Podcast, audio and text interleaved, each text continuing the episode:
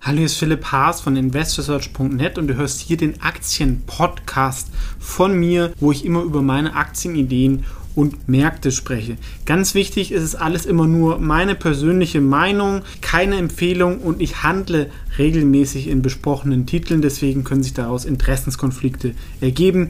Einfach nur ganz kurz und jetzt viel Spaß in dem folgenden Podcast. Hallo, ist Philipp Haas von Investor Search TV und in diesem Video geht es um die Flatex-Aktie. Das ist nach der Übernahme von der Comdirect eigentlich so die einzige Möglichkeit, auf den Onlinehandel von Aktien in Deutschland zu setzen, auch über eine Aktie selber. Es gibt natürlich ein paar Firmen, die auch davon profitieren, aber Flatex ist halt der ähm, klarste Online-Broker und haben davor ja auch mit einem sehr klaren Preiskampf äh, den anderen Kunden abgejagt. Technologisch sollen sie inzwischen auch gar nicht schlecht sein. Ähm, und warum die Aktie jetzt wirklich interessant sein könnte, ihnen ist die mit der Übernahme von DeGiro aus den Niederlanden ähm, wirklich ein Coup gelungen, weil das wurde noch ähm, letztes Jahr beschlossen, wo der Aktienhandel noch nicht so explodiert ist und auch die neuen Kunden konnten. Und DeGiro ist A, sehr stark in den Niederlanden, aber auch in so Ländern wie Spanien, Italien sind sie so ähm, einer der wenigen, vor allem in Spanien kann ich es beurteilen, einer der wenigen Online-Brokern, die günstig sind.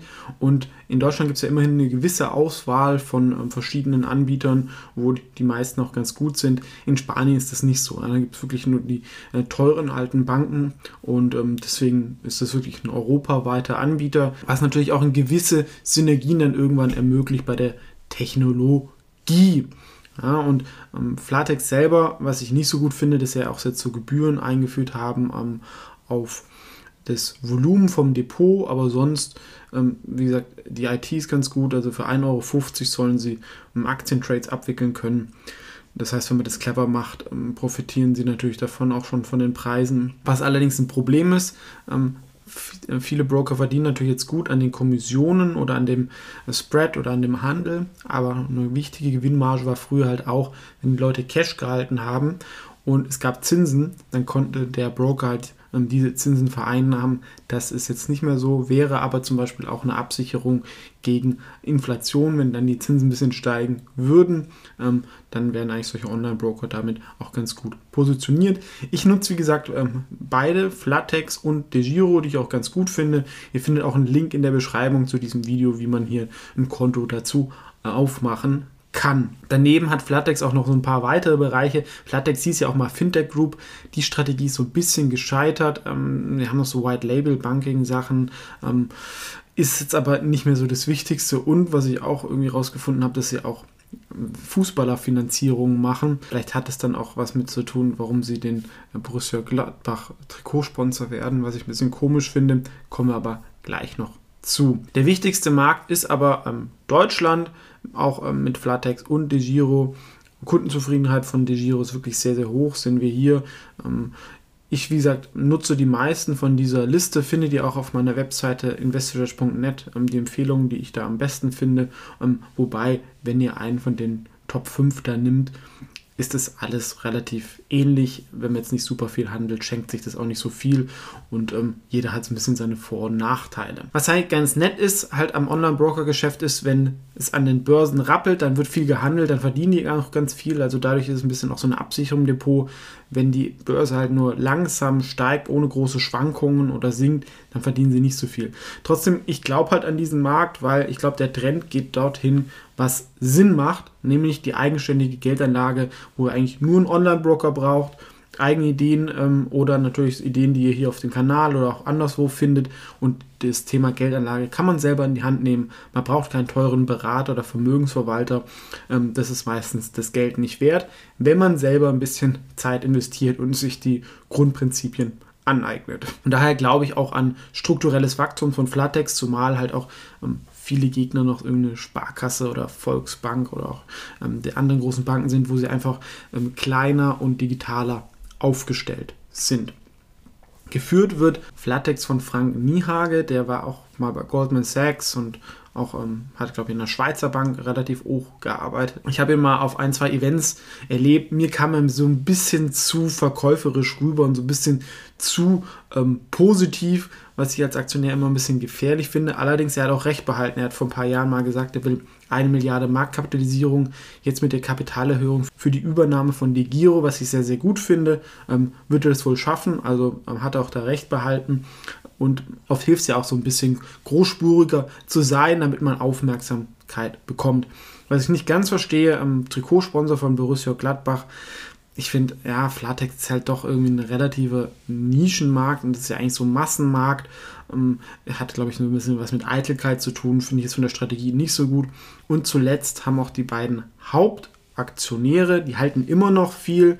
Also man muss ähm, nämlich Furch und Heliad was auch ein Zeichen sein kann, dass sie halt auch nicht so an das ähm, langfristige Wachstum glauben, denn das letzte ähm, Quartal von Flatex war halt extrem gut.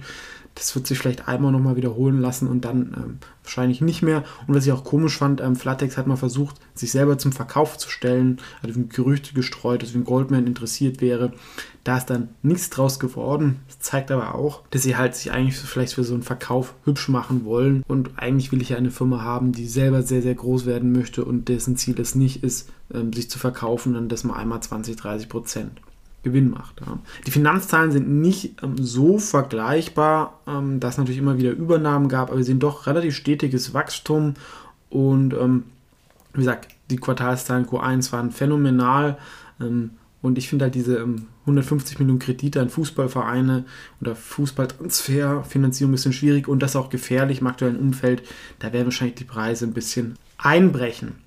Trotzdem, ähm, wir haben insgesamt einen Wachstumstrend in einem insgesamt interessanten Markt und das hat der Aktie eigentlich auch ganz gut getan, ohne dass jetzt irgendwie explodiert wäre, ne? weil irgendwie 2018 waren wir schon mal auf einem ähnlichen Niveau und eigentlich die Situation da jetzt deutlich besser, da es eine ziemliche Belebung gibt im neuen Konten und auch die Übernahme von DeGiro. Also zu heiß gelaufen ist die ähm, Aktie nicht und es gab zuletzt auch immer mal wieder Insider-Käufe, ja, wobei auch Verkäufe von den Optionen. So, also Flatex finde ich ähm, ist ein bisschen eine schwierige Sache. Ich habe so bei ein paar Sachen ein bisschen ähm, Bauchschmerzen, auch von der ähm, Aktionärstruktur und auch vom Management ist jetzt nicht so was, wo ich sage, so, ich finde die jetzt super gut. Ähm, ich finde das Thema aber so zur Beimischung ähm, ganz okay, halt, ähm, weil sie halt von volatilen Zeiten profitieren. Allerdings halt auch noch nicht so klar, wie sich so die Konkurrenzsituation in dem Online-Broker-Markt äh, da durchsetzen wird in Deutschland. Da gibt es halt auch viele ähm, gute Angebote, zum Beispiel von Trade Republic oder ähm, Smart Broker, die ich vielleicht sogar einen Tick besser derzeit finde. Wie gesagt, ist auch der Link in der Beschreibung zu diesem Video. Ich habe es als Beimischung derzeit in meinem Nebenwerte Wikifolio. Ähm, wenn wir uns mal so die Gewinnschätzung fürs nächste Jahr anschauen, wobei das halt immer gefährlich ist bei sowas, weil man den Gewinn dann nur schwer prognostizieren kann. Und plus die, durch die Übernahmen stehen natürlich da weitere ähm, sagen wir, Unsicherheiten, wobei natürlich auch Synergiepotenzial gegeben ist. Ähm, ich denke, ein faires KGV von 17 für so einen Online-Player ist angebracht ja, auf einen normalisierten Gewinn. Ähm, da hätten wir jetzt noch ein bisschen Aufwärtspotenzial, aber die Firma ist jetzt auch nicht ähm, wahnsinnig unterbewertet, es sei denn, äh, diese Gewinnschätzungen werden pulverisiert, weil wir jetzt in ein, zwei Jahren einen riesen ähm, Boom haben bei Privatanlegern. Davon gibt es aber vielleicht dann noch Aktien, die sogar noch mehr davon profitieren würden. Zum Beispiel eine Aktie habe ich da als Idee geliefert in meinem YouTube Membership Programm. Kann man beitreten unter diesem Video. Das war's von mir. Was ist eure Meinung zu Flatex? Nutzt ihr das selber? Wie findet ihr die Aktie? Ähm, gerne kommentieren, freue ich mich. Ansonsten war das so ein bisschen ein Update dazu. Wie gesagt, ich finde es nicht uninteressant zur Beimischung. Ich glaube, es gibt bessere Ideen, aber aus Portfolio-Gesichtspunkten äh, macht es Sinn, um auch dieses Thema abzudecken. Und aktuell läuft es nicht so schlecht. Vielen Dank fürs Zuschauen und bis zum nächsten Video.